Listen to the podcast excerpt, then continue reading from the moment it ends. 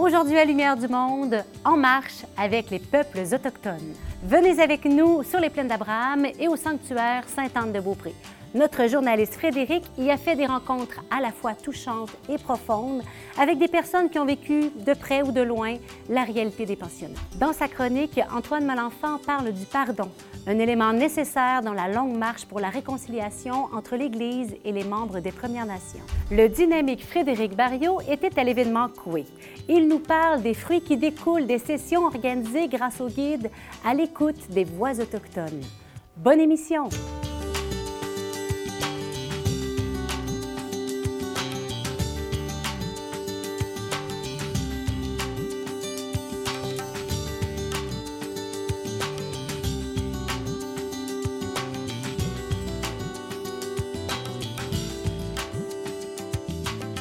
J'espère vraiment que euh, ça va être un processus de pardon, vraiment que, les Autochtones vont se sentir euh, vraiment euh, respectés et aimés par l'Église malgré tout ce qui a été vécu. J'ai vécu dans d'autres villes, des plus grandes villes, où c'est vraiment le multiculturalisme. Accueillons les immigrants, mais accueillons aussi ceux qui étaient ici avant nous. Euh, déjà reconnaître certains, euh, certaines fautes, certains péchés, ça c'est déjà un pas. Et le fait de vouloir se rassembler, se réunir autour d'une table pour en discuter, ça c'est un bon départ euh, vers une bonne solution. J'aimerais que chaque personne qui a été blessée ou qui a des souvenirs troublés ou ait cette paix, cet amour que, que Jésus veut pour tout le monde. On est appelé au Québec à redécouvrir les Autochtones je pense. Ça va être surtout là-dedans, revaloriser leur culture à eux. Le thème de cette émission nous a été inspiré par les évêques du Canada. Dans un message écrit à la fin du pèlerinage du pape François, il disait La réconciliation est un cheminement qui nous concerne tous et la présence du Saint-Père a été une source d'espoir et d'inspiration pour les Canadiens et les Canadiennes de tout le pays. Nous tenons à remercier sincèrement les survivants et survivantes pour leur bravoure et leur ouverture à participer à ces rencontres avec le Saint-Père et les partenaires autochtones pour leur aide dans le processus de planification. Nous avons la chance d'avoir participé à ce pèlerinage pénitentiel et nous terminons cette semaine avec un espoir renouvelé de marcher ensemble vers un avenir meilleur. Vous le savez, nous commençons habituellement l'émission avec un ou une invité ici en studio. Toutefois, aujourd'hui, nous voulions laisser la place à plus de personnes, surtout que nous avons fait de nombreuses rencontres inspirantes sur les sites de la visite du pape. Je tiens à remercier les personnes qui ont accepté de nous partager comment, en tant que membre d'une communauté autochtone, elles recevaient les paroles et les gestes du Saint-Père. Merci à vous, Sandra, Jay, Jacob et Roger. Merci à vous aussi, survivants et survivantes des pensionnats qui marchaient avec nous.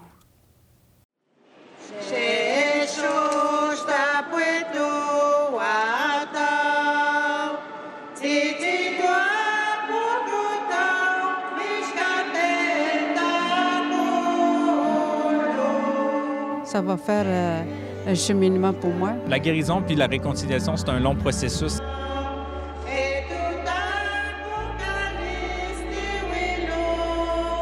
La guérison est commencée. J'espère que ça va continuer.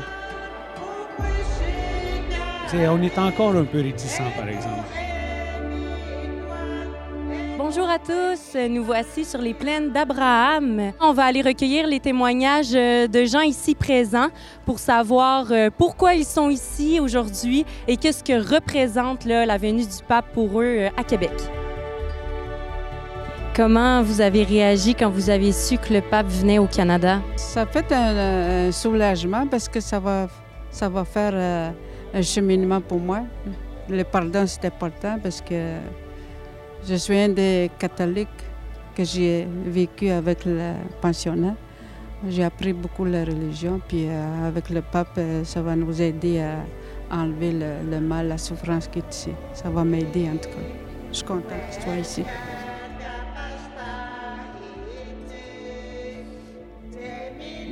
Il est venu faire des excuses. On va entendre ce qu'il a à dire, c'est sûr. On va l'écouter. On est un peuple à l'écoute, première, tellement aussi. Puis on a appris à écouter avant de parler. Beaucoup. Pour moi, personnellement, moi, euh, pour être bien honnête, je suis pas, j'attends pas vraiment grand-chose. Déjà qui s'est forcé pour venir au Canada, c'est déjà un pas, comme je t'ai dit. Mais moi, personnellement, je veux montrer.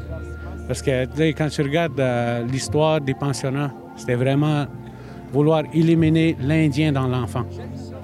Puis moi, ce que je viens faire ici avec mon tambour, c'est venir montrer qu'ils n'ont pas été capables de, de faire ça. Qu'on est encore ici, puis euh, on est fiers, debout.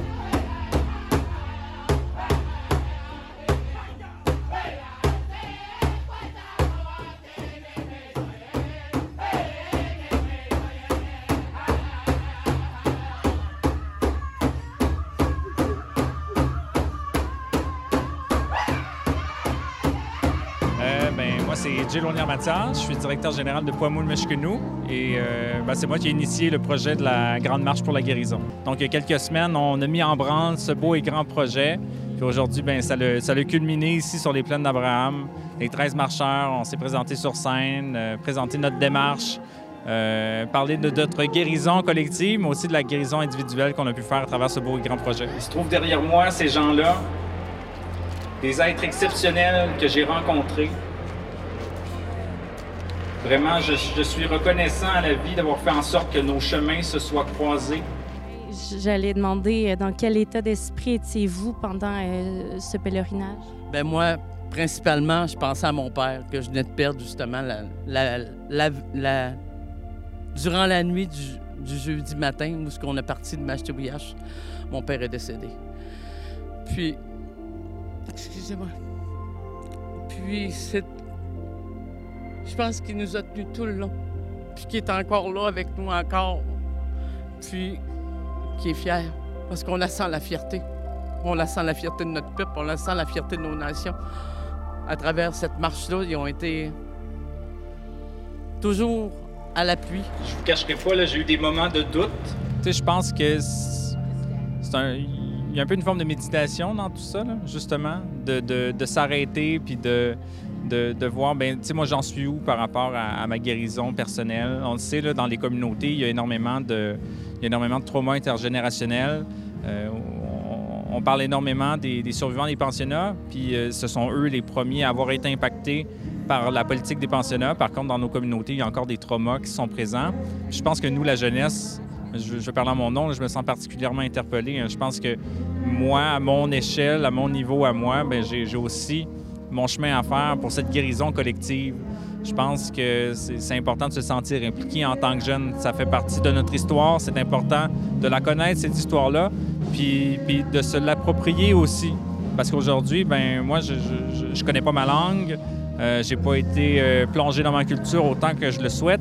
Je suis dans un processus de réappropriation, donc ça a été un- une occasion pour moi de, m'arrêter puis de faire un peu le, le bilan par rapport à ça, qu'est-ce que je peux faire pour la suite, justement pour, pour mieux me réapproprier ma culture. Très fier. Très fier. Mon cœur de mère est comblé avec mes enfants. Ils sont merveilleux.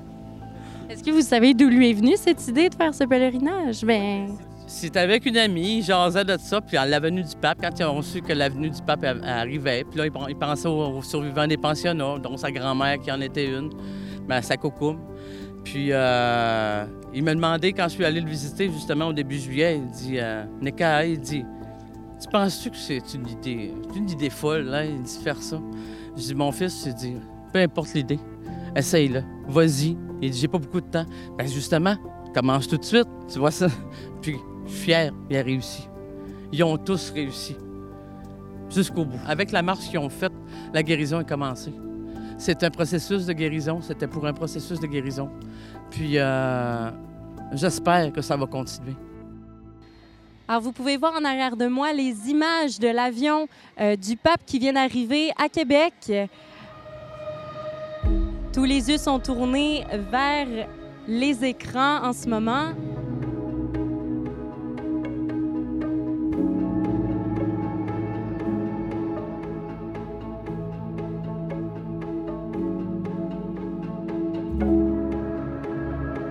J'aimerais ça que vous mettez votre main sur votre cœur, chacun. Le cœur, ça peut servir de bâton de parole en même temps. Mais c'est là que le Créateur a mis la sagesse aux humains.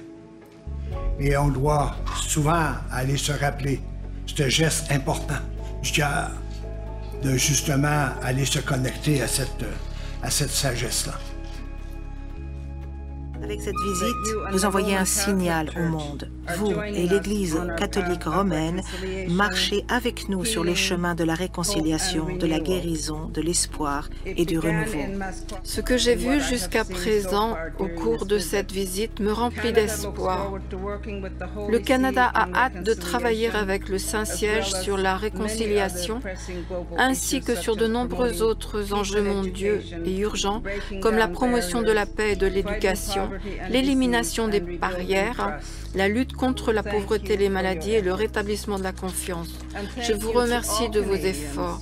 Merci à tous les Canadiens d'avoir entendu et répondu à l'appel de la réconciliation.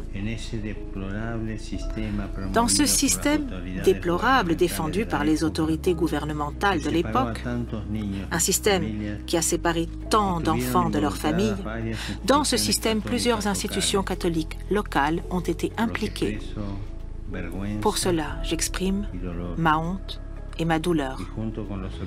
Et aux côtés des évêques de ce pays, je réitère ma demande de pardon pour le mal commis par tant de chrétiens contre les peuples autochtones.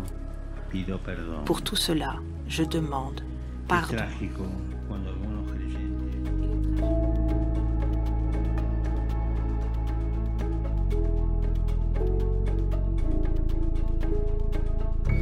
C'est sûr que c'est déjà euh, un pas énorme vers la réconciliation. Et euh, on est encore un peu réticent, par exemple. Je pourrais, je, me permets de parler pour plusieurs personnes que je connais, parce que j'ai eu la chance de parler avec ces ce monde-là qui ont été atteints euh, vraiment au premier degré, je pourrais dire. Est-ce que de participer à cet événement aujourd'hui, ça va vous aider euh, dans votre cheminement de réconciliation? Disons que oui, parce que, comme je t'ai dit tantôt, on chante pour le peuple, pour ceux qui n'ont pas été entendus, qui n'ont jamais eu la chance d'être entendus. On chante pour eux. Et ça va, c'est comme si on portait la voix de, des milliers d'enfants qui ont été, qui, sont disparus à travers le tambour. Et, euh, dans le fond, c'est le tambour qui résonne, qui fait, qui fait entendre toutes les petites voix.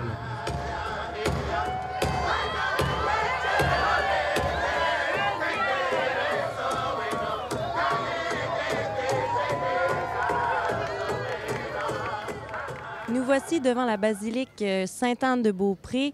Euh, nous nous trouvons dans l'espace réservé aux médias. Comme vous pouvez voir, euh, le site commence tranquillement à se remplir. Dans quelques heures aura lieu la messe de réconciliation que donnera le Saint-Père. Nous vous invitons à nous suivre dans ce périple aujourd'hui. Ah, ben moi, c'est Roger Twans. je viens de Rouen-Noranda et je suis de la nation Ojibwe. Est-ce que vous attendez quelque chose en particulier de la messe euh, qui va avoir lieu là, dans quelques instants? Ah, ben, je suis sûr que ça va être une belle messe. Moi, euh, je m'attends que, que ces paroles soient comme dans, dans, ce qu'il a dit depuis qu'il est ici, le pardon, l'espérance, le côté de l'espérance de son, de, son thème aussi. Parce que c'est important aussi, c'est d'avoir de l'espérance. C'est juste ça qui va nous aider là, à, à, guérir. Si on n'a pas d'espérance, si on n'a pas de chemin à aller vers, ben c'est ça n'aboutira pas à grand-chose.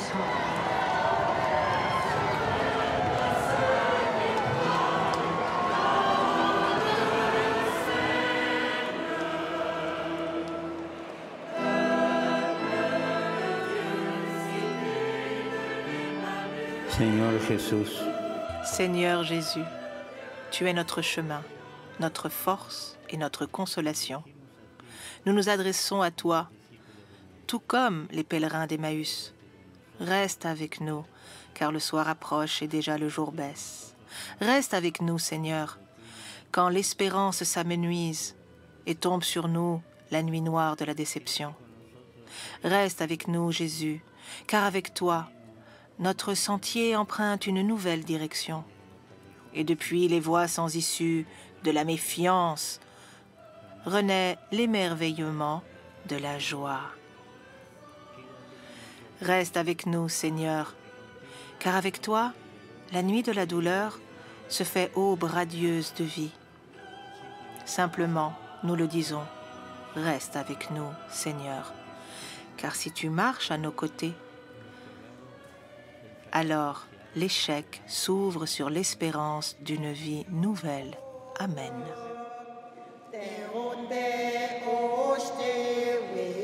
L'espérance.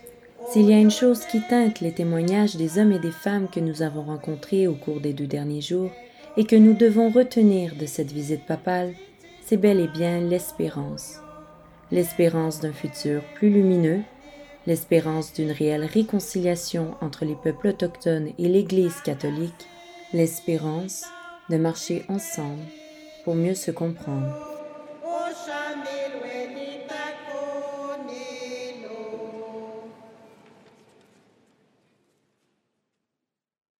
Antoine Malenfant est le rédacteur en chef de la revue Le Verbe. C'est aussi pour nous un précieux collaborateur. C'est une grande joie de le retrouver après ces quelques mois de pause.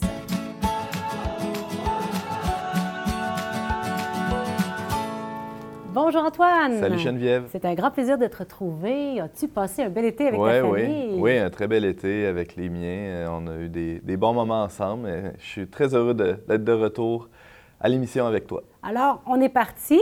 Justement, juste avant l'avenue du pape François, ton équipe et toi, vous avez publié une édition du Verbe spéciale ayant pour titre Pardon, mhm. le long chemin de réconciliation entre l'Église et les peuples autochtones.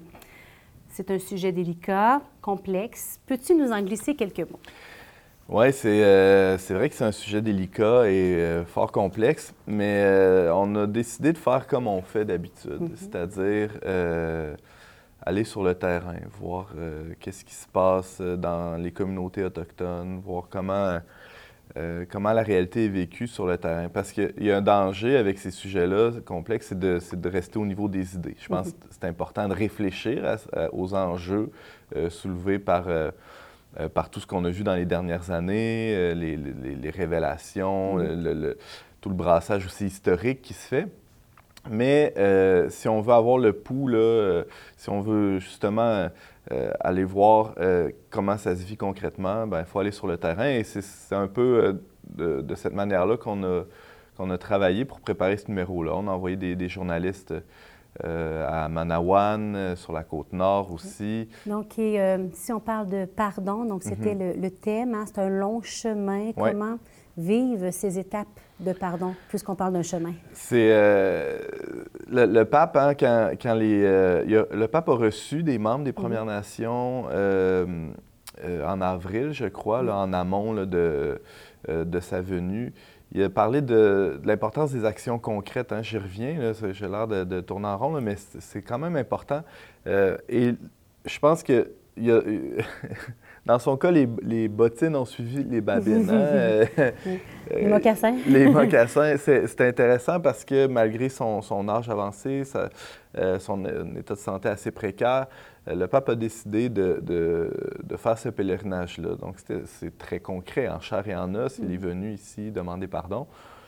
Et euh, ça, disons, ça nous donne un indice à nous, les, les, croyants, comment on peut on peut euh, s'engager sur ce chemin-là, ben c'est en, chaussant nos mocassins ou en chaussant nos bottines nous aussi, puis en, allant à la rencontre des, euh, des, membres des Premières Nations. Richard Desjardins, le, chanteur, parle du peuple, du peuple invisible. Hein. Mm-hmm. C'est vrai que c'est des réalités qui sont, somme toute, assez invisibles ou invisibilisées, les, réalités autochtones euh, au Canada et au Québec. Et là, le temps d'une semaine, c'est devenu un peuple visible, mm-hmm. des peuples visibles. Euh, dans les médias, dans l'Église, euh, dans l'ensemble de la société, on, a pu euh, voir c'était quoi les réalités justement qui se passaient sur les, sur les communautés, les, problèmes de logement qui ont refait surface. On a pu voir des belles choses aussi. On voit, c'est un, élément, ça a l'air d'un détail, mais on a pu découvrir, ça a été un étonnement là, dans notre gang dont on n'est pas du monde on a pu découvrir comment les communautés autochtones ont une vitalité mm. euh, insoupçonnée. Euh, et ça se traduit, entre autres, par, un rapport à la vie qui, est un peu confondant pour nous, euh, occidentaux, là, que nous sommes. Quel est-il? Ben, C'est-à-dire qu'ils ont, on parle dans l'Église d'ouverture à la vie, ils, ont, ils, ont, assez d'espoir en l'avenir pour donner naissance à plusieurs enfants par famille. Et, ça, on pourrait penser le contraire, étant donné mm. les conditions de vie difficiles parfois. Mais c'est l'avenir de, mm. euh, de, ces communautés-là et dans leurs enfants. Et, c'est un bel avenir à, bien des égards, je pense. Puis ça, c'est très peu souligné. Mm. Euh, c'est une richesse incroyable euh, qu'on peut, peut voir là, dans plusieurs communautés. Merci Antoine. Je rappelle que tu es le rédacteur en chef de cette magnifique revue, Le Verbe, et aussi animateur de l'émission On n'est pas du monde, qu'on peut suivre. Chaque semaine sur YouTube, sur les réseaux sociaux. Euh, on est aussi euh, euh, parfois à la radio, mais le plus simple, c'est de nous suivre sur les réseaux sociaux. Merci beaucoup pour votre beau travail. Merci, merci à vous, Geneviève. L'évangélisation ensemble. Oui. À bientôt. C'est à l'issue d'une démarche de conversion personnelle et institutionnelle que le guide à l'écoute des voix autochtones est né. C'est un outil approprié pour entrevoir la vie à partir du point de vue des Premières Nations. Nous l'oublions parfois, mais un grand nombre de personnes autochtones vivent en ville, en dehors de réserves. Ainsi, nous sommes toutes et tous en contact avec des membres des Premières Nations, un jour ou l'autre, parfois sans le savoir. Dans ce reportage, nous rencontrons Frédéric Barriot. Il est historien et responsable de la recherche au Centre Justice et Foi à Montréal. Il nous parle des fruits qui découlent des sessions organisées grâce au guide. Alors, on est à l'événement Coué, à la rencontre des peuples autochtones. Une très belle journée. Ça a toujours lieu à chaque année autour du solstice d'été, autour du 21 juin. Et puis aujourd'hui, on profite de cet événement-là pour rencontrer M. Frédéric Barriot du Centre Justice et Foi à Montréal. Et puis ensemble, on va parler d'un guide, un guide qui s'appelle À l'écoute des voix autochtones. Allons le rencontrer.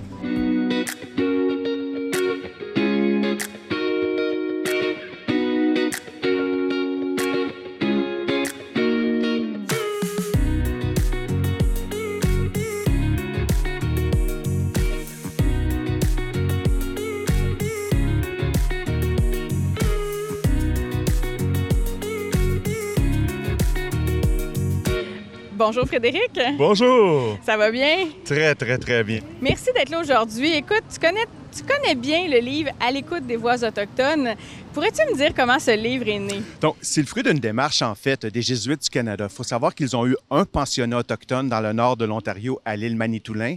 Et ça a été vraiment... Bon, ils ont évidemment eu euh, un règlement hors cours pour euh, euh, les abus qui avaient été perpétrés là, mais ça a été vraiment le point de départ, vraiment, d'une démarche, je dirais vraiment une démarche de conversion, non seulement personnelle, mais institutionnelle. Donc, ils ont fait vraiment de la réconciliation avec les premiers peuples. leur priorité pastorale absolue, c'est dans ce contexte-là que ça, ça, ça avait fait vriller Ils avaient fait notamment une, euh, un, pèlerinage canadien en canot dans lequel il y avait autochtones, francophones, anglophones qui ramaient ensemble. Et à l'issue de tout ça, ils ont vraiment eu l'idée de créer, donc à, la faveur de ces cercles de dialogue qui se sont faits autour de feu de camp tout au long de ce, ce pèlerinage-là, donc créer une démarche vraiment pédagogique vraiment de dialogue. Donc, le guide est né comme ça et ils ont invité comme ça donc des euh, francophones, des anglophones et des autochtones d'un peu partout à travers le pays. Et c'est dans ce contexte-là que je me suis joint à l'aventure. Alors, j'aimerais savoir, euh, en gros, de quoi parle cette démarche-là? Il y a combien d'ateliers? Euh, peux-tu nous donner quelques détails? Comme le nom l'indique, donc, ça dit à l'écoute des voix autochtones, tous les textes qu'on va lire, en fait, dans ce guide-là, il s'agit d'un guide, d'un document écrit, bien entendu, ont été écrits par des personnes autochtones. Donc, euh, ça se divise en trois parties, je dirais. La première partie qui est vraiment le monde avant le contact avec les Européens. Euh, donc, on voit le monde à partir du point de vue des Autochtones, que ce soit la langue, le rapport à la famille, au territoire. La deuxième partie, la plus douloureuse mais nécessaire, aborde les questions douloureuses comme celle euh, des pensionnats, évidemment, mais celle du colonialisme et de la dépossession. Et la dernière partie, qui ouvre vraiment sur un horizon d'espoir, c'est les voies justement de la guérison et la voie de la réconciliation telles qu'elles peuvent être vécues en dialogue.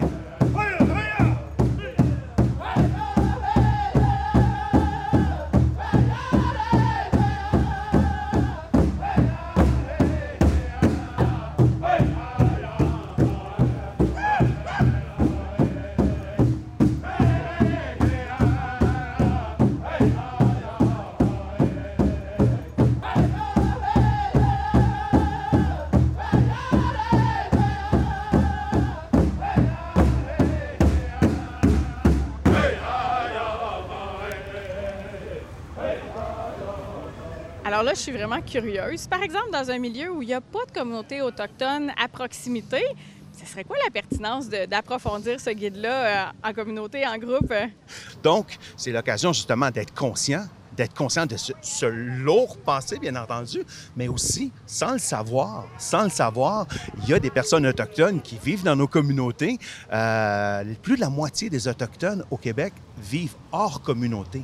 Donc, j'ai presque envie de dire que ça nous regarde de tous et toutes. Et c'est l'occasion justement d'aller à la rencontre. Les centres d'amitié autochtones qu'il y a dans à peu près toutes les grandes villes dit quelque chose de cette présence urbaine des Autochtones. Donc, ça nous regarde, je dirais, encore plus en tant que chrétiennes et chrétiens. J'aimerais savoir, pour toi, c'est quoi ton souhait ou ton espérance suite à la visite du Saint-Père ici au Canada? On est nombreux à dire que c'est le commencement de quelque chose. C'est non pas une ardoise qu'on va effacer du jour au lendemain. Au contraire, c'est le début. C'est le début. Moi, je sens que dans ces excuses-là, celles des évêques qui les ont précédées de quelques mois, c'est l'occasion justement de faire ces pas de plus en se sentant, je dirais, autorisé en tant que chrétienne et chrétien de les faire ces pas-là. On a longtemps été euh, vraiment menottés par la la honte, le repentir, tout à fait légitime, évidemment, mais avec ces pas-là qui sont faits, il n'y a plus aucune raison de ne pas faire vraiment ces gestes significatifs vraiment pour aller encore plus de l'avant dans cette démarche.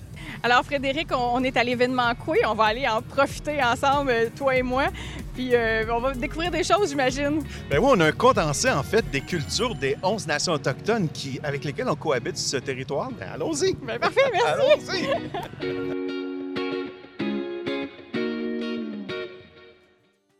Dans les suites de ce pèlerinage de réconciliation du pape François au Canada, la participation à ces sessions et l'animation dans nos communautés sont de belles façons de s'ouvrir à la spiritualité de la rencontre, dans un climat d'écoute authentique et de respect. Merci de votre présence aujourd'hui. Je souhaite que tous nous continuions à nous mettre en marche, à ouvrir nos horizons, à aller à la découverte des cultures autochtones avec une saine curiosité.